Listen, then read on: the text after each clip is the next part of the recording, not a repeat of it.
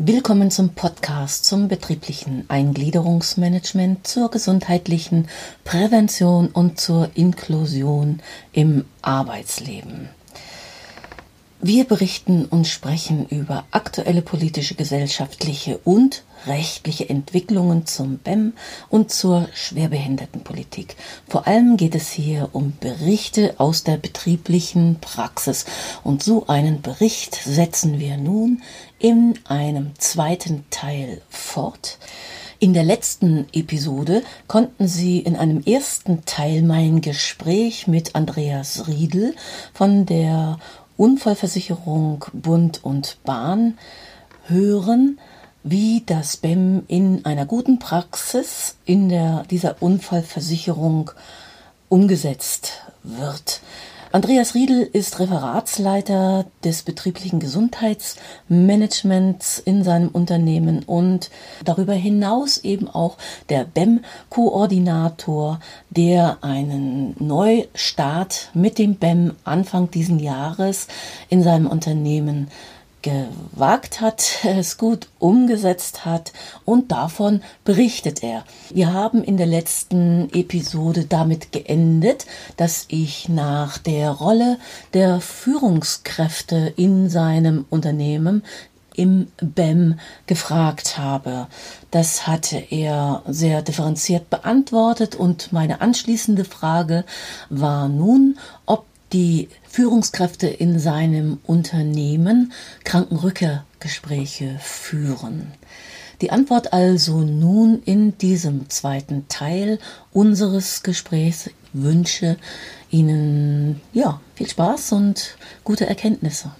Führen Sie in Ihrem Unternehmen auch ähm, Krankenrückkehrgespräche oder Willkommensgespräche? Also führen die, die Führungskräfte Willkommensgespräche, Rückkehrgespräche?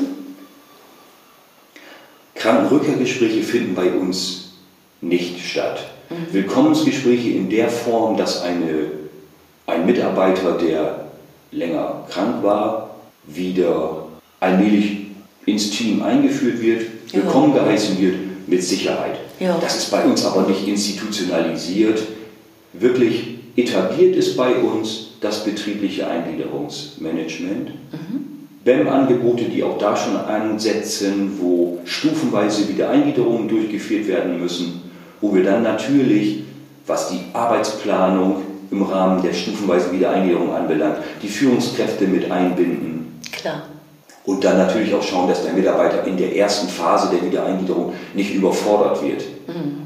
Im Integrationsteam beschließt ihr also Maßnahmen wie die stufenweise Wiedereingliederung, die ja auch in Absprache äh, mit dem behandelnden Arzt, mit dem BEM-Berechtigten und mit, der, mit dem Vorgesetzten in der Regel gemacht werden kann. Aber wenn es andere Maßnahmen sind, wie die ergonomischen oder so, wer setzt das bei Ihnen um? In erster Linie verantwortlich für die Umsetzung sind die Führungskräfte der Mitarbeiter. Und das Integrationsteam begleitet diese Umsetzung. Mhm. Natürlich gemeinsam mit dem betroffenen Beschäftigten. Mhm. Da wird regelmäßig geschaut, ob der Plan noch passt oder ob man etwas nachkorrigieren, etwas nachsteuern muss. Mhm. Wenn Dinge fehlen, wird weiter geplant. Aber in den meisten Fällen ist es dann halt irgendwann so, dass die Arbeitsunfähigkeit überwunden wurde, dass der Mitarbeiter wieder in seinem alten Bereich eingesetzt werden kann, mhm. vielleicht mit Unterstützung und das Verfahren dann dem Ende entgegengeht. Wir lassen den Mitarbeitern in der Regel dann immer in der neuen Situation ein bisschen Zeit, mhm. um wirklich überblicken zu können, ob alle Zielsetzungen auch erfüllt worden sind, ob er sich oder sie sich wohlfühlt an dem neuen Arbeitsplatz ob noch weitere Hilfestellung erforderlich ist. Das dauert auch schon mal ein paar Monate. Okay. Dann greifen wir den Fall nochmal wieder auf, überprüfen ihn nochmal und wenn alles gut gelaufen ist, schließen wir ihn dann ab. Dann findet äh, so eine Art Abschlussgespräch nochmal statt. Genau, dann findet ein Abschlussgespräch statt und dann bekommt das Verfahren auch seinen letztlich formellen Abschluss. Es gibt eine Abschlussverfügung. Ja in der dann eben steht, dass das Verfahren zu einem bestimmten Zeitpunkt begonnen hat, zu einem bestimmten Zeitpunkt beendet wurde. Ich habe Andreas Riedel dann gefragt, ob sie sich externe Expertisen und Unterstützung mit in das Unternehmen holen. Ja, genau. Also wir schauen schon, wen wir mit welcher Profession mit in das BEM-Verfahren einbinden können. Sie fragen jetzt gerade nach externer Unterstützung, aber ich würde auch gerne erwähnen, dass wir selbstverständlich auch hier im Hause schauen, wer kann in einem BEM-Verfahren hilfreich dazu beitragen. Mhm. Und da wären zu nennen beispielsweise der Personalrat, mhm. den wir dann ins Integrationsteam mit einbinden, mhm. oder die Gleichstellungsbeauftragte, die wir auch gerne mit einbinden.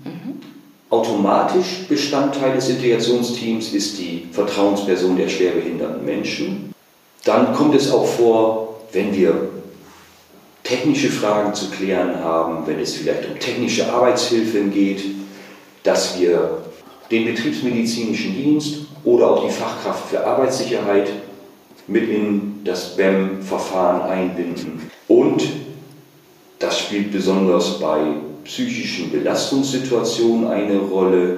Auch die Sozialberatung. Die UVB verfügt über den großen ah, Vorzug, okay. dass wir eine Sozialberatung im Hause haben, ja. die an zwei Tagen in der Woche hier tätig ist. Und wenn die Fallgestaltung es erfordert, dann schlagen wir auch gerne die Brücke zur Sozialberatung, manchmal aber auch umgekehrt, dass die Mitarbeiter sich zunächst bei der Sozialberatung Hilfe holen und äh, dann festgestellt wird, dass es auch ganz gut wäre, in ein BEM-Verfahren zu gehen. Ah. Das befruchtet sich gegenseitig mhm. und das hat sich in den letzten Jahren bei uns sehr gut entwickelt. Ach schön.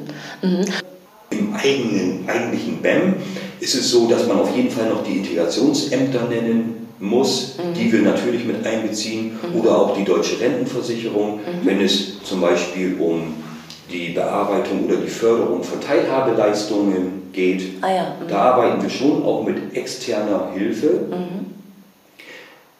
Was weitere externe mh, Kooperationen anbelangt, dann betreffen die nicht den konkreten BEM-Fall im eigentlichen Sinne, aber aus dem BEM-Geschehen heraus entwickeln wir Vorschläge, Ideen, Maßnahmen zum Gesundheitsmanagement in der UVB. Das war, wie ich finde, eine wirklich gute Zusammensetzung, dass BEM in einem Referat mit Gesundheitsmanagement und Arbeitsschutz und Arbeitssicherheit angesiedelt wurde. Das war es ganz sicher.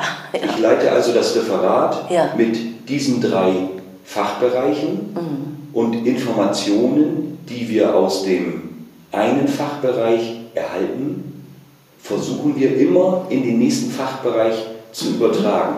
Im BEM ist es ja so, dass wir letztlich tätig werden, nachdem Arbeitsunfähigkeit oder Krankheit eingetreten ist. Mhm. Aber wir versuchen natürlich auch, Strömungen im Hause aufzunehmen, um daraufhin präventiv tätig zu werden. Ah ja. Um zum Beispiel, wenn wir feststellen, wir haben in einem Bereich stärkere Beanspruchungen, die sich im BEM vielleicht äußern, dass wir sie über das Gesundheitsmanagement präventiv schon aufgreifen können. Ein konkretes Beispiel mit der Einführung der elektronischen Akte arbeiten die Mitarbeiter visueller mhm. und stellen dann teilweise fest, dass sie zum Beispiel eine Bildschirmarbeitsbrille brauchen. Mhm. Okay. Wir haben diese, diesen Trend aufgenommen und haben daraufhin Sehtrainings bei uns im Hause angeboten, die die Mitarbeiter davor schützen sollen, ihre Augen überzubelasten. So fließen die einzelnen Disziplinen ineinander. Sind denn bereits äh, Auswirkungen dieses Updates des BEM auf die Mitarbeiterinnen oder das Unternehmen erkennbar? Wir sind ja noch relativ früh im, in diesem ganzen zeitlichen Ablauf. Zum 1. März diesen Jahres hat das neue BEM gegriffen. Das muss sich jetzt erst einmal ein bisschen finden. Das neue Integrationsteam führt jetzt Gespräche. Die Informationsveranstaltungen wirken. Mhm. Man kann aber sagen, die Mitarbeiter sind schon besser informiert, ob BEM für sie in Frage kommen kann oder nicht. Sie mhm. sprechen uns häufiger an. Wir haben das Gefühl, die Schwelle ist ein bisschen niedriger, uns mhm. auch außerhalb eines konkreten BEMs mal zu diesem Thema anzusprechen. Durch ein paar gute Wiedereingliederungen, so haben wir den Eindruck, ist auch der Zugang zu einzelnen Führungskräften einfacher geworden, vergleichbare Verfahren durchzuführen. Mhm. Da denke ich gerade an den Bereich von Belastungsstörungen. Mhm. Da sind wir in letzter Zeit ganz erfolgreich gewesen und wir merken, dass der Zugang darüber zu den Führungskräften ein wenig leichter wird. Toll. Also das wären so erste Auswirkungen, die wir tatsächlich schon spüren. Mhm. Also es ist auf alle Fälle ein Zusammenspiel und die Transparenz spielt eine, groß, eine große Rolle, habe ich so. Information und Transparenz der Verfahren und dass die Führungskräfte eben mitbekommen, es ist auch tatsächlich eine Entlastung für sie, oder? Genau, tue Gutes und rede darüber. Ja. Hm, das darf auf keinen Fall zu kurz kommen. Bei allem Einsatz im operativen Geschäft muss man auch den BEM-Prozess und das, was BEM in einem Unternehmen leisten kann, auch immer wieder darstellen. Da reicht es auch nicht, das einmal aufzuschreiben, mhm. sondern man muss es regelmäßig wiederkehrend auf allen möglichen Kanälen, die ein Unternehmen so hat, mhm. immer wieder mal darstellen, immer mal wieder aus einer anderen Perspektive darstellen, mhm. um so deutlich zu machen, wo BEM helfen kann. Es klang jetzt schon so ein bisschen durch, wo es Stolpersteine geben, hätte geben können, also eben durch eine fehlende Transparenz oder eine fehlende äh, Kommunikation. Gab es denn sonst noch Schwierigkeiten jetzt bei der Umsetzung des Plans, also des Neustartes? Also dazu muss man sagen, dass insgesamt BEM in unserem Hause schon positiv besetzt ist. Mhm. Es gibt wirklich niemanden, mhm. der nichts von BEM hält. Mhm. Aber es gibt natürlich immer wieder Diskussionspunkte zum Thema BEM. Mhm. Und die haben wir auch mhm. ähm, im Verhältnis zu den Führungskräften vielleicht, dass es immer wieder besondere Anstrengungen bedarf, auch Mitarbeiter für die BEM-Arbeit zu gewinnen, die das nebenbei machen müssen, die das ehrenamtlich machen, wo die Sorge da ist, dass die Fachaufgabe darunter leidet. Das ist zu erwarten und das ist ja auch nachzuvollziehen.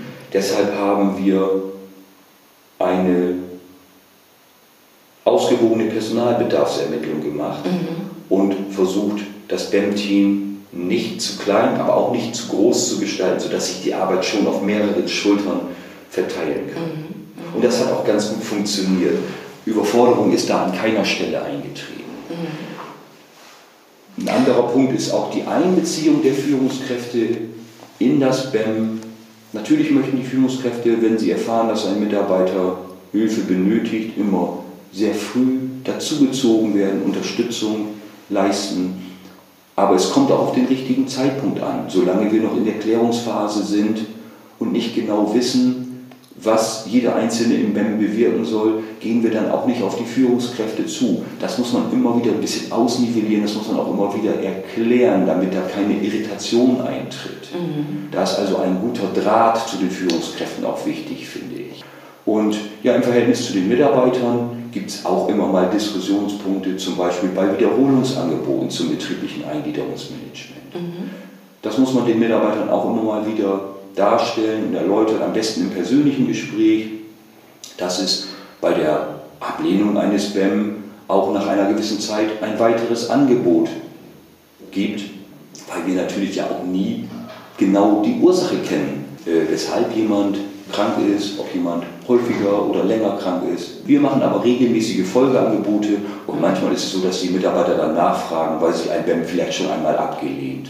All diese Fragen treten permanent auf und müssen permanent wieder geklärt oder mal wieder aufs Tapet gebracht werden, um sie zu erklären. Das sind ja auch nachvollziehbare Fragen und äh, ich habe das aber richtig verstanden. Sie sind zwar äh, der Personalabteilung zugeordnet, aber sie sind auf keinen Fall Entscheidungsträger, wenn es darum gibt, äh, geht, ob jemand entlassen wird oder nicht. Ne? Also da, mit solchen Entscheidungen haben sie nichts zu tun. Genau. Also da haben wir ganz bewusst diese Konstellation gewählt. Mhm. Dass es die Personalabteilung im engeren Sinne gibt, mhm. mit der klassischen Personaltätigkeit ja. und organisatorisch getrennt davon mein Referat mit den sogenannten sozialen Tätigkeiten, sozialen Aufgaben, zu denen das betriebliche Eingliederungsmanagement, das Gesundheitsmanagement, Arbeitsschutz und Arbeitssicherheit, mhm. Gleichstellung und Vereinbarkeit genau. zählen. Na gut, diese Betonung war mir jetzt nochmal wichtig, äh, weil das da immer wieder auch zu Irritationen führt, wenn das in Personalunion angeboten wird. Was planen Sie denn für die Zukunft jetzt in Ihren BEM-Prozessen? Haben Sie da, ist das jetzt erstmal auf einen guten Weg gebracht und Sie gucken jetzt erstmal, wie es weiterläuft oder gibt es Pläne für die Zukunft, dass wir dann in einem Jahr wieder zusammenkommen und dann können Sie nochmal auch erzählen, wie die Prozesse gelaufen sind? Ja, wir haben schon bestimmte Wünsche an die Zukunft. Also wir möchten BEM oder die Mitarbeit im BEM noch stärker als Führungsaufgabe integrieren bei uns im Hause, also eine enge Verbindung hinbekommen für die Unterstützung im Verfahren.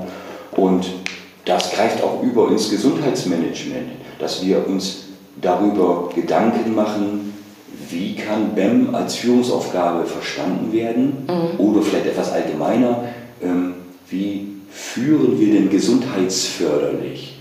Und das spielt bei jeder einzelnen Führungskraft schon eine Rolle, mhm. sie zu sensibilisieren dafür, mhm. dass sie, auch wenn sie vielleicht manchmal gar keinen großen Handlungsspielraum hat, den Mitarbeitern in schwierigen Situationen, in belastenden Situationen zur Seite steht, dass sie das deutlich signalisiert, dass sie auf Themen achtet wie Ergonomie am Arbeitsplatz, mhm. Unterweisungen zur Sicherheit und Gesundheit, vielleicht auch gesunde Pausenregelungen, ein gesundes Arbeitszeitverhalten auch vorlebt. Mitarbeiter, Mitarbeitern, die ja, Qualifizierung, vielleicht das eine oder andere Seminar auch zum gesundheitsförderlichen Verhalten ermöglicht. All das sind Themen, die möchte ich ganz gerne ein bisschen stärker noch ins Haus äh, transportieren und auch deutlich machen, dass jede Führungskraft dabei sich selbst auch anfangen muss, bei den eigenen Kräften und eigenen Ressourcen, mhm. die sie zur Verfügung hat, um das dann auch den Mitarbeitern vorzuleben. Das ist auch nochmal schön, diese Betonung auf den Vorbildcharakter. Denn Führungskräfte stehen tatsächlich in der Regel im Fokus und die Mitarbeiter gucken sich sehr genau an, was sie, was vorgelebt wird. Ne? Diesen Vorbildcharakter haben sie nun mal. Ja, Prävention ist da, finde ich, äh, noch vor BEM zu sehen. Ja. Und da müssen wir im Prinzip ansetzen. Das ist einer der Wünsche für die Zukunft. Mhm. Und was das eigentliche BEM im engeren Sinne angeht, ähm, ja, würde ich es gut finden, wenn wir BEM auch im weiteren Sinne als Managementaufgabe anlegen können. Also wenn wir planen könnten, ähm, anschließend durchführen, überprüfen, wie haben wir gearbeitet und dann unser Verfahren immer wieder korrigieren können mhm. in so einem kreisrund angelegten Prozess. Mhm. Und dazu zielt es natürlich, dass wir auch Zielsetzungen im BEM formulieren, dass wir diese Zielsetzungen mit Kennzahlen unterlegen, mhm. zum Beispiel die Anzahl der in Anspruch genommenen BEM-Verfahren, die Anzahl der Ablehnungen auswerten mhm. und schauen, ob wir da Handlungsspielraum haben, BEM im Hause noch bekannter zu machen, also die Inanspruchnahme zu stärken. Mhm. Und dass wir die Erfahrung, die wir im BEM machen, ich sagte es gerade schon, stärker noch verknüpfen mit Themen aus Arbeits- und Gesundheitsschutz. Ja. Ja. Das hört sich nach einem wirklich runden Konzept an und auch die Aufgaben für die Zukunft und dass man das immer und immer wieder auch erneuern muss, äh, finde ich ausgesprochen nachvollziehbar.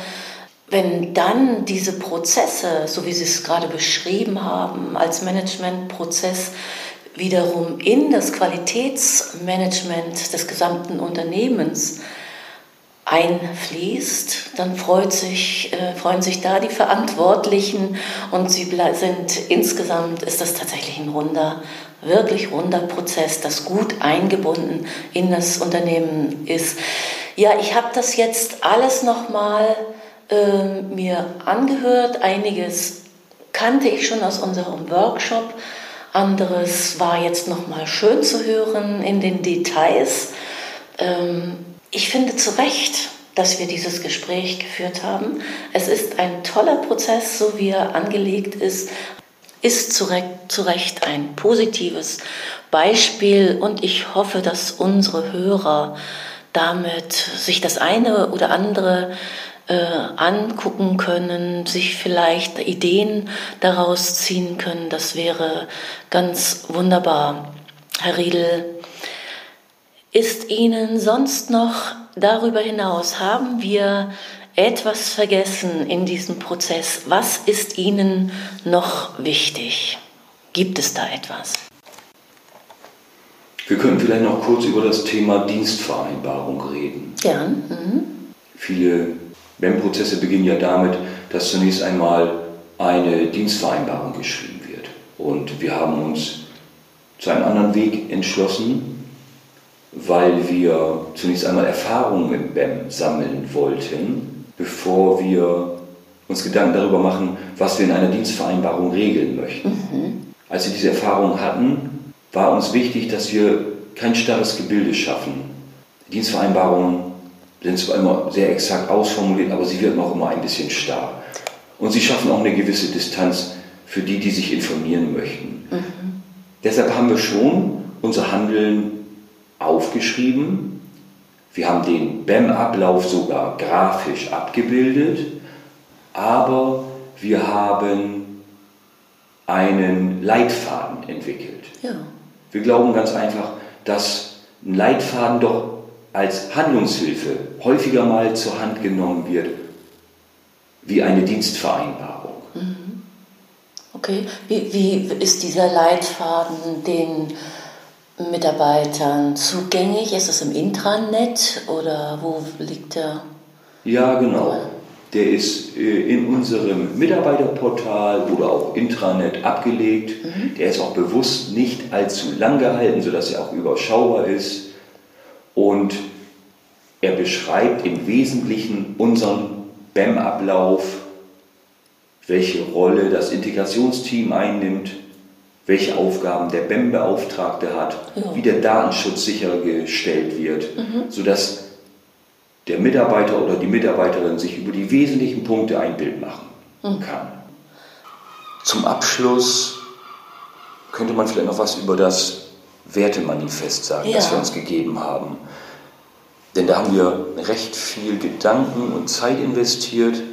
Hm, wir stellten uns oder fühlten uns vor die Herausforderung gestellt, etwas in der Tasche zu haben für ungewöhnliche Situationen in BEM-Gesprächen, mhm. in denen wir nicht nach Schema F vorgehen können, in denen wir nicht auf bestehende Erfahrungen zurückgreifen können. Wir brauchen so etwas wie einen, ja ich nenne das mal einen inneren Kompass, der uns hilft, in schwierigen Situationen klarzukommen und letztlich beruft man sich dann immer auf Werte, die man für sich gefunden hat, um schwierige Situationen zu äh, umschiffen.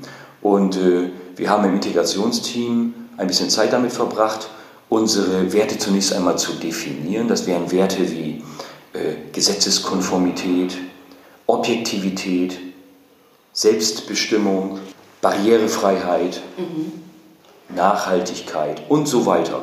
Da sind also einige Werte zusammengekommen und wir haben uns immer damit auseinandergesetzt, was bedeuten diese Werte für uns. Wir haben sie also für uns definiert mhm. und anschließend die Frage beantwortet, wie können diese Werte zu einem gelungenen betrieblichen Eingliederungsverfahren beitragen? Das haben wir für uns definiert und beschrieben. Und im zweiten Schritt haben wir uns die Frage beantwortet, und was kann jeder, jede einzelne im Integrationsteam zu diesem Wert beitragen? Und das hat nochmal auch für die Gruppe, für das Integrationsteam einen einen Effekt gebracht, dass man sich nochmal stark auf die Aufgabe konzentriert hat und uns ein gemeinsamer Wertekanon jetzt miteinander verbindet. Ja über den aktuellen Einzelfall hinaus. Mhm. Jeder hat das unterschrieben, ganz genau. Ich kann das mal an einem Beispiel deutlich machen, damit das nicht so ganz so abstrakt ist. Unter dem Wert Beteiligung zum Beispiel haben wir gesagt, Beteiligung trägt aufgrund unterschiedlicher Blickwinkel zur Vielseitigkeit und zur Professionalisierung bei. Wir beziehen bereits in die Lösungsfindung sämtliche Beteiligte mit ein. So mhm. definieren wir den Punkt Beteiligung. Darunter haben wir dann für uns festgestellt, ich betrachte Beteiligung nicht als Last, sondern als Mittel, um Transparenz zu schaffen, Vertrauen aufzubauen und passgenaue Ergebnisse zu erzielen. Das muss ich jetzt eben ablesen, weil das eben nicht ganz so einfach definiert war. Mhm. Ähm, aber wir können diese Werte immer wieder für uns aus der Schublade holen, wenn wir uns mal in schwierigen Situationen befinden. Das fand ich nochmal als Abschluss, als letzte gemeinsame Aktion, bevor wir dann in die echte Integrationsarbeit ging, nochmal einen ganz wichtigen Schritt, der hier nicht unerwähnt bleiben sollte. Ja, und der auch wirklich außergewöhnlich ist. Also so ein Wertekanon gibt sich ja kaum ein Integrationsteam. Äh, alles, was Sie berichten dazu, wie Sie, wie viel Zeit und Gedanken und Zusammenfinden sie darin investiert haben und weiter investiert, äh, investieren, zeigt eigentlich, ähm, wie wichtig ihnen das Thema ist und dass das hier wirklich eine, ein außergewöhnliches Instrument bei Ihnen hier im Unternehmen. Lieber Herr Riedel, ich danke Ihnen ganz, ganz herzlich für Ihre Zeit, für Ihre Ausführungen, für die tollen Ideen, die dieses, ähm, ja, die, die Umsetzung bei Ihnen mit sich bringt. Und ich hoffe, dass viele, viele Hörer davon profitieren können. Vielen, vielen Dank. Frau Richter, ich danke Ihnen für das Gespräch. Gerne. Ja, soweit also mein Gespräch mit Andreas Riedel, dem Referatsleiter betriebliches Gesundheitsmanagement, soziale Angelegenheiten der Unfallversicherung Bund und Bahn. Sie können die Kontaktadressen von Andreas Riedel in den Shownotes nachschauen und dort finden Sie auch eine Kurzzusammenfassung unseres Gespräches. Die nächste Episode wird die 18. sein und am 23.08. des Jahres erscheinen. Es wird eine Episode auch aus der Rubrik Gute Praxis. Und zwar Kreativität trifft Tatkraft bis zum Ziel. Aus der betrieblichen Arbeit der Schwerbehindertenvertretung des Deutschen Schauspielhauses in Hamburg mit Nadja Bure. Nadja Bure ist Diplompädagogin der Erwachsenenbildung und über ihre, ihre Arbeit als Schwerbehindertenvertretung hinaus auch Betriebsrätin im Deutschen Schauspielhaus Hamburg. Seien Sie gespannt, was da passiert und bis dahin wünsche ich Ihnen einen schönen Sommer.